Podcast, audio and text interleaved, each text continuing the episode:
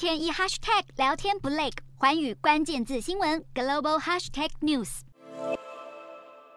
北韩再次导弹，在十月的第一天，从平壤朝向东部海域发射两枚短程弹道飞弹。日本媒体则指出，北韩朝向日本海发射飞弹，并且落在日本专属经济区之外。日本海上保安厅持续保持关注，而这已经是这一周以来北韩第四度射飞弹。日本和南韩双双做出谴责。